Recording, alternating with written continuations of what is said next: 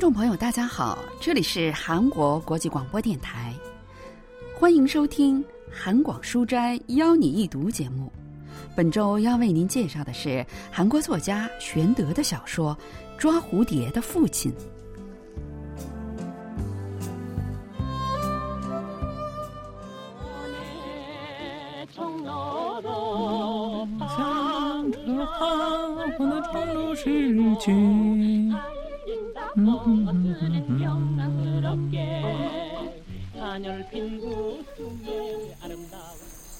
悠扬的歌声越过绿色的小山坡飘了过来。小妍拉着牛犊来到了栗子树边，找了片阴凉坐下，打开了绘画本。他仔细观察小牛侧头吃草的样子，笔尖在画纸上忙碌地游走。画着画着，他停了下来，先是不屑地笑了一声，然后就转过身去，背对着那歌声传来的方向，一副不想再听的样子。去首尔上学，结果学回来的只有这破流行歌吗？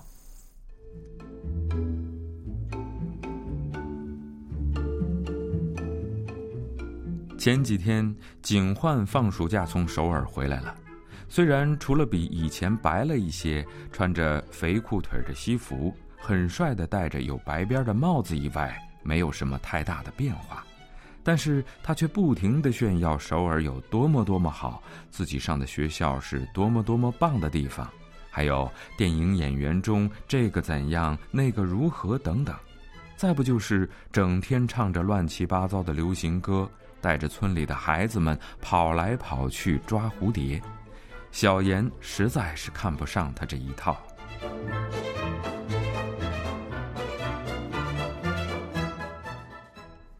作家玄德的《抓蝴蝶的父亲》发表于一九四六年。小说描写的是发生在二十世纪三十年代一个农村里的故事。主人公小妍去年小学毕业了，但因为家里没有钱，没能上中学。他的朋友景焕虽然学习没有小妍好，却因为家里比较富裕，去首尔上中学了。前不久，景焕放假回来了，说是要完成作业，成天到处抓蝴蝶。山坡那边乱了一阵，一只大凤蝶慌慌张张的飞来，矮矮的落在了栗子树的枝条上。小妍很容易就抓到了它，他看了看那蝴蝶翅膀上华丽的纹样和绚丽的色泽，正打算把它放了的时候，景焕挥舞着抓蝴蝶的捕虫网，从山坡上咋咋呼呼的跑了下来。哎，你看见那大蝴蝶飞哪儿去了吗？警焕看到小妍手里的蝴蝶，喜出望外。你干什么带着一群毛孩子到处跑着抓蝴蝶，搞得他们没活头啊？我又不是抓着玩的，这是学校给留的作业，让做动物标本。你开始抓蝴蝶都几天了？至少也抓了几百只了吧？抓到的都不能用嘛，翅膀都坏了。不过我说你算什么呀？干嘛管我抓不抓蝴蝶？真是的！你做标本需要蝴蝶，我画画也需要蝴蝶。蝴蝶又不是你一个人的，村里没人对我说抓蝴蝶说三道四的。你算老几啊？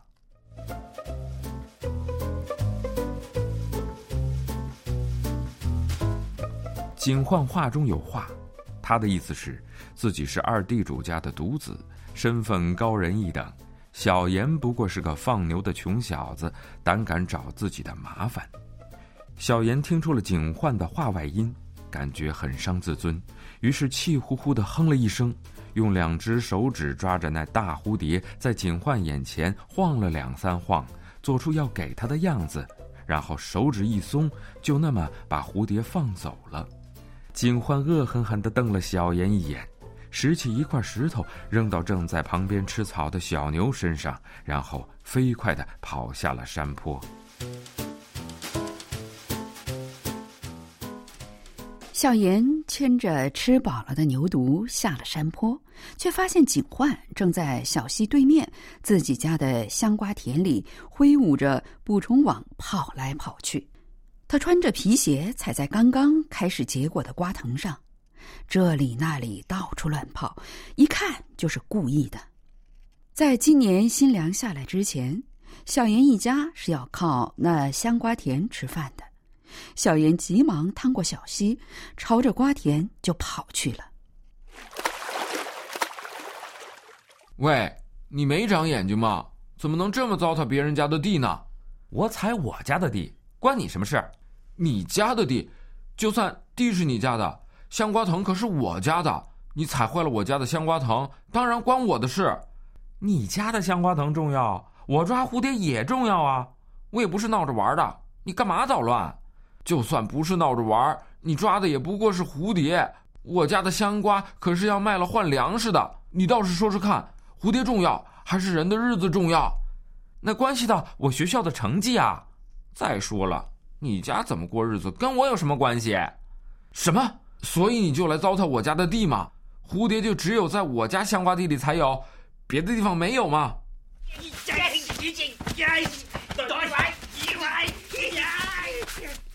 就这样，小严和警幻扭打了起来。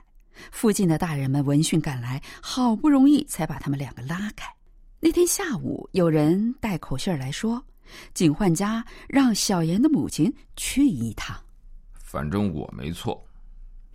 话虽这么说。但小严一边等着母亲回来，一边心里忐忑不安。这时，父亲一脸不高兴的从地里回来了。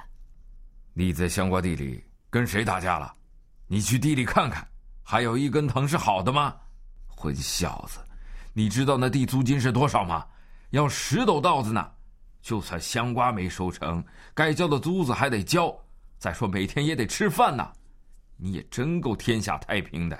居然在地里跟人打架，谁打架了？是警幻说要抓蝴蝶，在咱家香瓜地里乱跑，我才去拦他的。父亲一边嘟囔着不好好去首尔念书，跑别人家地里抓什么蝴蝶，一边找可以整理断了的香瓜藤的东西。这时，小妍的母亲从警幻家回来了，看到小妍，他不分青红皂白，上来就往他的背上打了一巴掌。你这混小子，看看你干的好事儿，真是丢脸死了！你还不赶快去抓蝴蝶，给人家送过去，再赔个不是？怎么回事啊？你管人家抓不抓蝴蝶呢？不知道天高地厚的捣什么乱啊！母亲把白天发生的事情告诉了父亲，还说警幻母亲说，如果小妍不抓上蝴蝶，去跟警幻道歉，明年就别想租地种了。父亲一边一脸心烦的样子，在院子里走来走去，一边撇着小妍。母亲则打劝着小妍：“你这么犟着不去也不行啊！你想咱家没地种吗？你也不小了，你该想明白了吧？”小妍在母亲的催促下，不得不出了门，但他并没有去抓蝴蝶，而是去看村里老人家们下象棋了。太阳下山的时候，他觉得时间差不多了，就回了家。但万万没想到，等待他的居然是这样的情景。小妍最珍视的绘画书被撕成碎片，散落在灶头前。他站在那里，呆呆的看着。背后传来了父亲的声音：“混小子，人家在首尔上学得抓蝴蝶，你干嘛不知天高地厚的去捣乱？”虽然小妍画画跟这件事并没有关系，但父亲却说：“以后不要再让我看见你画画。你再画，能像别人一样出名吗？画画能当饭吃吗？”父亲说完，转身打算出门，却又折了回来。“你去抓蝴蝶了吧？”小妍低下头，一言不发。“那你跑到外面干什么去了？你爹我都这把年纪了。”今年春天租了地，每天辛辛苦苦的在地里忙活，你也看见了吧？怎么连你也要惹麻烦呢？还不赶紧去给人家赔不是？父亲用烟斗去戳小妍的头，虽然小妍躲躲闪闪想要避开，但仍然站在那里一步也没动。这小子还真够倔强的！你要这样的话，干脆给我滚出去！出去！光去赔不是有什么用啊？得抓上蝴蝶再去。再说了，你让他现在去哪儿抓蝴蝶啊？怎么也得等到明天呢。小严，先去吃晚饭吧。给这臭小子吃什么晚饭？干脆撵出去算了。第二天，父亲又一次叮咛小严：“今天一定抓上蝴蝶送去啊，要不然就永远别回这个家。”听了父亲的训斥，小妍连早饭也没吃，就悄悄的离开了家。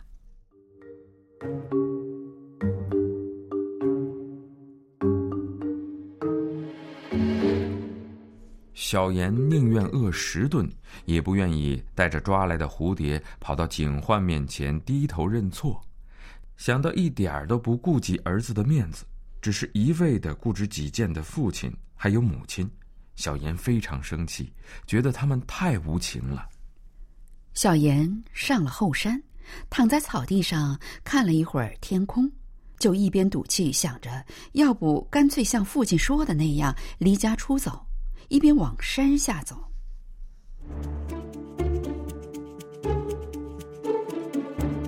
就在他下到半山腰的时候，对面山坡上的荞麦地里有个白色的人影，一会儿趴下，一会儿又站起来，好像在抓什么东西。哼，警幻那家伙又在抓蝴蝶啊！又往下走了一会儿，小妍才看清楚。那不是警幻，而是一个大人。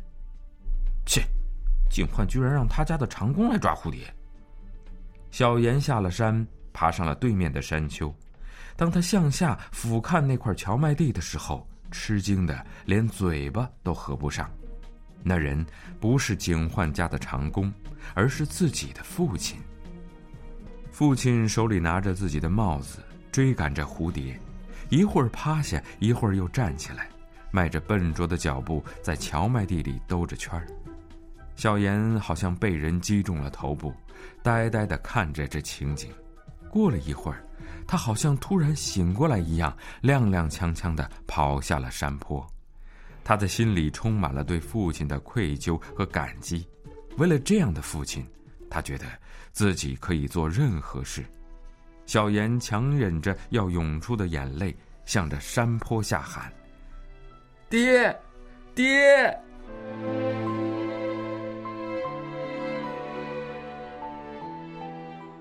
父亲替小妍去抓蝴蝶。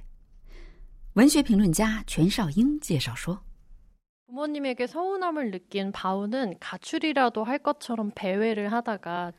对父母感到不满的小妍离开家，爬到了山上，生气的想要不要真的离家出走。就在这个时候。”他看到有个人在对面荞麦地里，原来是在大热天出来替小妍抓蝴蝶的父亲。虽然因为担心日子过不下去训斥了儿子，但实际上父亲的心里也不好受。他理解儿子不想伤自尊的心情，所以替他出来抓蝴蝶。看到这样的情景，小妍的心中充满了对父亲的怜悯和爱。这个场面在小说中被描写的非常抒情。另外。在给读者带来感动的同时，也让读者意识到了当时贫困农民所处的艰难现实。这一批判性的视角，也给作品留下了凄婉的余韵。